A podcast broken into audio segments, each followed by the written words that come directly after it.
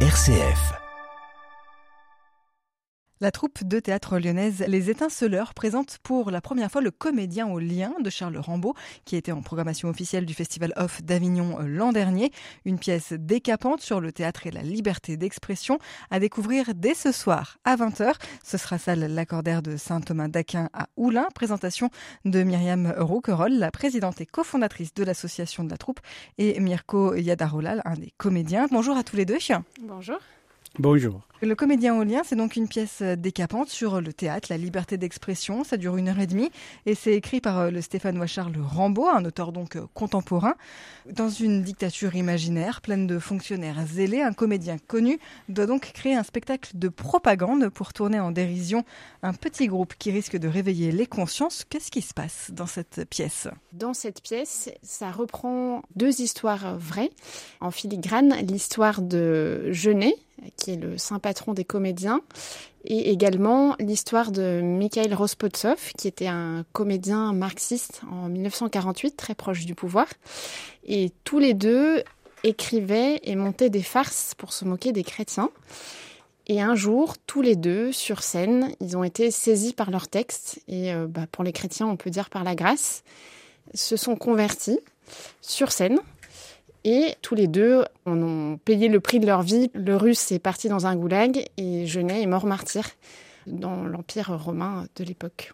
Voilà, donc c'est un petit peu cette histoire qu'on retrouve dans la pièce du comédien au lien, avec ben, le, cheminement d'un comédien qui doit monter un spectacle et qui va être saisi par son texte. Donc le, comédien c'est Mirko ici et qu'on voit ben, monter sa pièce avec ses comédiens, travailler et puis, au fur et à mesure de son travail, ben, on voit que ce texte le transcende. C'est très fascinant parce que c'est la mise en scène du théâtre dans le théâtre. Donc, sur scène, il y a un metteur en scène qui essaie de monter une pièce. Et c'est la pièce qu'on joue devant le spectateur, donc c'est toute la, la finesse sur plusieurs registres on a des moments très comiques, presque de toute façon très intéressants, très humoristiques, d'autres euh, où les, dialogues deviennent plus profonds. Mais ce dont on est question, c'est vraiment le problème de la vérité et de la liberté de l'homme. C'est-à-dire que l'homme, à un moment donné, il peut essayer de suivre, comment dire, les enjeux de pouvoir. Rochève, le personnage que j'interprète, qui est le metteur en scène, part sur euh, une idée de gloire qui a l'idée qu'il en a, c'est-à-dire de pouvoir. Je deviendrai le premier comédien de ce pays, le plus célèbre. Et au fur et à mesure, il se rend compte qu'il est appelé à une autre chose. Il est appelé à répondre à une question fondamentale. Qu'est-ce que c'est que la liberté et la vérité pour moi? Qu'est-ce que ça implique pour vous en tant que comédien, ce genre de questionnement? On ne peut pas jouer une question comme ça. Il faut essayer d'y répondre. On ne peut pas dire c'est quelque chose qui ne m'intéresse pas, mais de toute façon, j'essaye de la mettre en scène.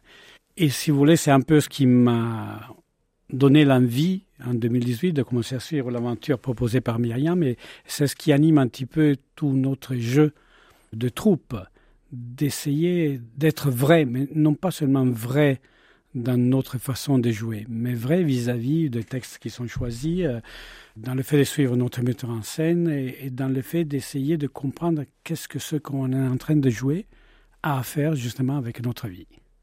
La question de la vérité et de la liberté se pose encore à tout homme aujourd'hui. Ce n'est pas une question de l'Empire romain, ce n'est pas une question pendant la dictature soviétique que maintenant on peut dire bon, c'est du passé. C'est une question qui est très actuelle et quelles que soient nos convictions, c'est de dire bah, qu'est-ce qu'on fait de la vie qu'on a aujourd'hui?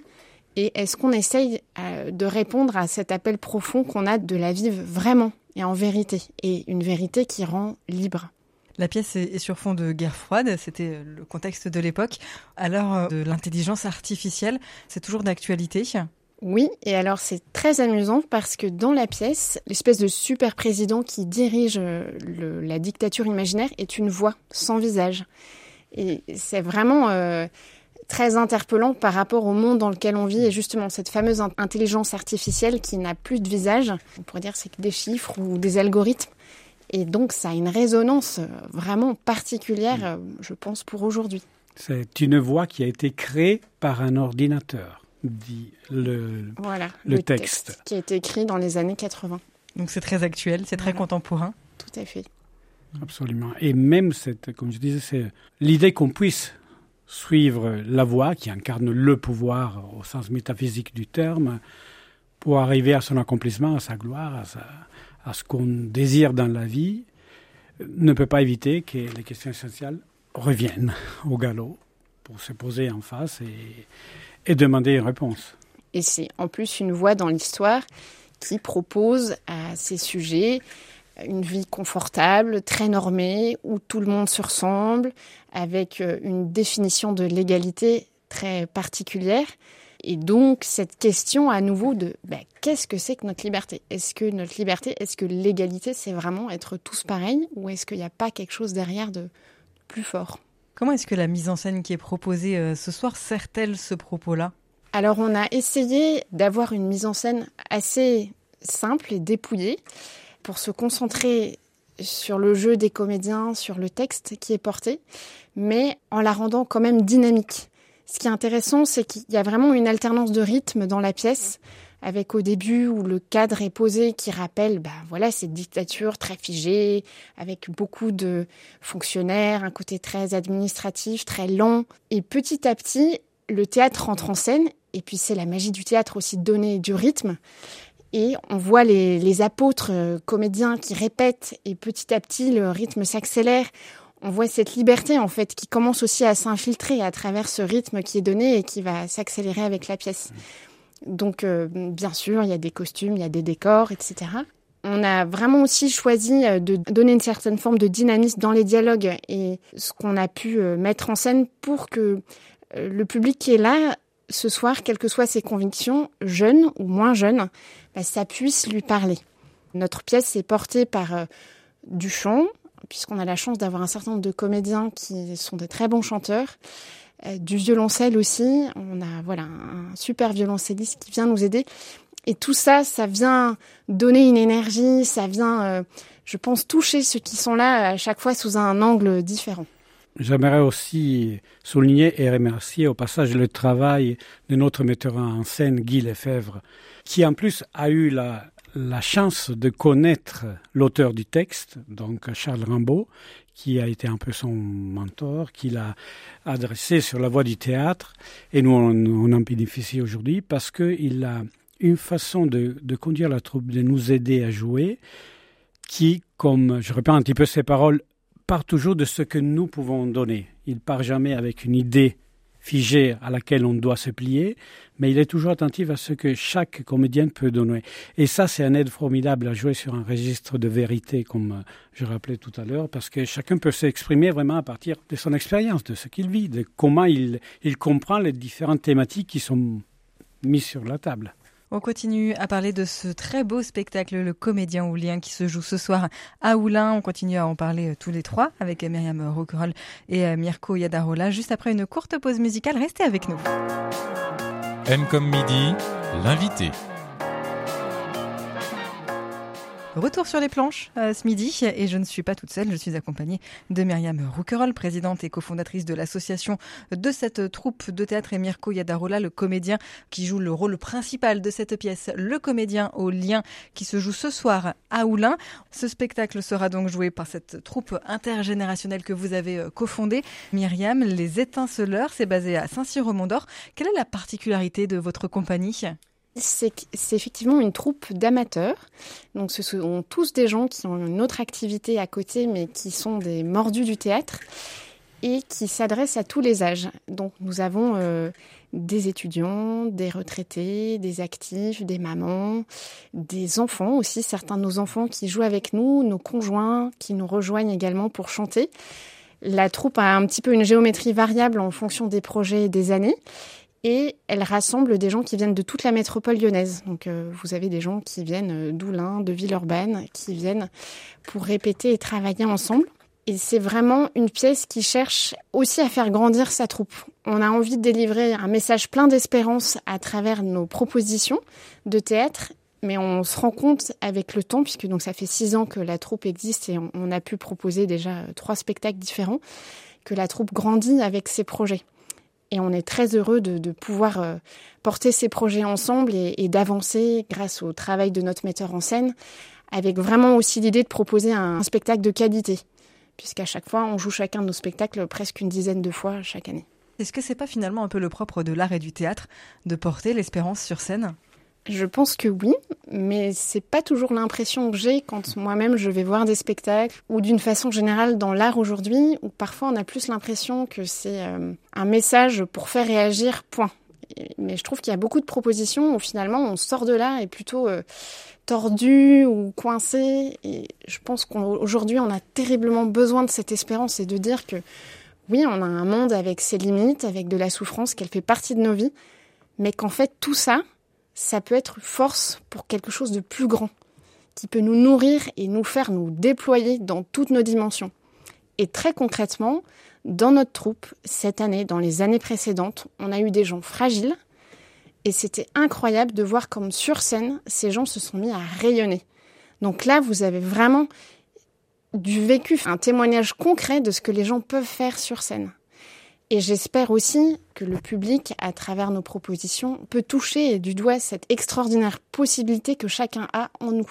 De plus en plus, effectivement, je rejoins ce que Myriam vient de dire.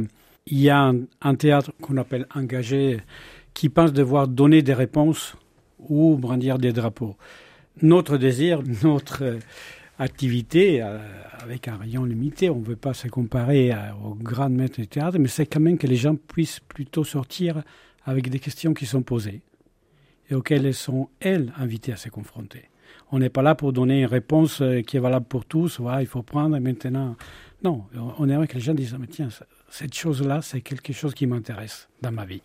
Pas uniquement sur scène, dans ma vie. Un théâtre de réflexion, finalement? Oui, de réflexion, mais pas dénué d'humour aussi ah et de joie. C'est l'expérience qu'on a pu vivre et qui est vraiment concrète dans cette pièce aussi. L'humour est là et je pense que l'humour et aussi un matériau pour porter l'espérance. Et c'est le cas des autres propositions qu'on a pu avoir de pièces, où on a pu aller euh, jouer aussi dans des EHPAD ou auprès de publics fragiles. De voir cette joie et de sentir des gens qui nous disent, bah voilà, euh, ça fait tellement longtemps qu'on n'a pas vu euh, de gens jouer, chanter. Voilà, de sentir qu'on peut donner à notre échelle, encore une fois, de façon très humble, mais un peu de joie aux gens qu'on rencontre. Vous le disiez, Myriam, c'est une troupe intergénérationnelle, une troupe d'amateurs. Quels sont les défis quand on, gère une troupe d'amateurs comme ça qui ont d'autres activités pour qui ce n'est pas le quotidien? Le plus incroyable et le plus extraordinaire, c'est de voir que malgré toutes les difficultés parfois de coordonner une troupe avec des gens qui ont tous une activité à côté, donc des emplois du temps qu'il faut coordonner, ceux qui tout d'un coup sont malades, ceux qui bah, doivent arrêter en, cours de route le projet, les, contraintes inattendues, les choses se font et se font dans la paix et dans la joie. Donc ça, pour moi, c'est vraiment extraordinaire et c'est une expérience répétée à chaque fois.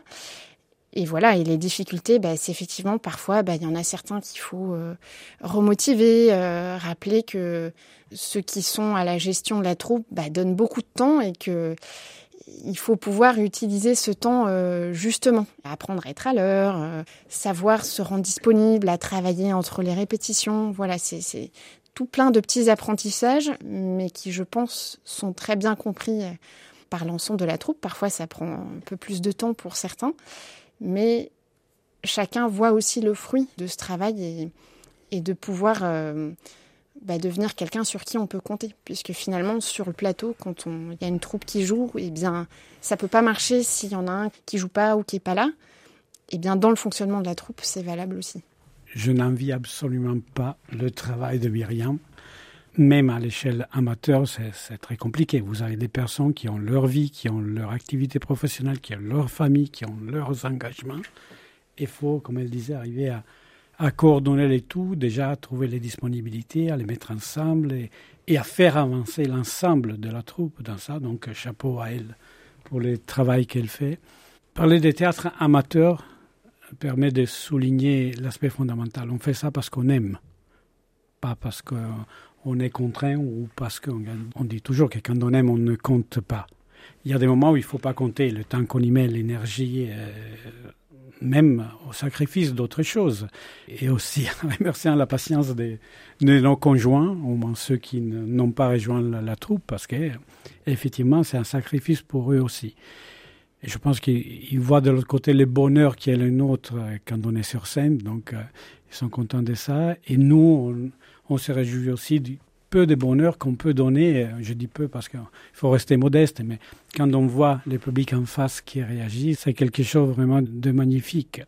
Donc il faut rester sur ce registre de l'amour, mais aimer, ça ne veut pas dire que je le fais quand j'ai du temps, ça veut dire qu'il faut au contraire donner tout ce qu'on est. Mirko Yedarola et euh, Myriam Rocrol, merci beaucoup à tous les deux. Le Comédien au lien, c'est donc un spectacle à découvrir ce soir à 20h, salle Lacordaire de Saint-Thomas d'Aquin. C'est à Oulin et vous pouvez euh, trouver euh, vos places dès à présent sur Hello Asso. Merci, beaucoup.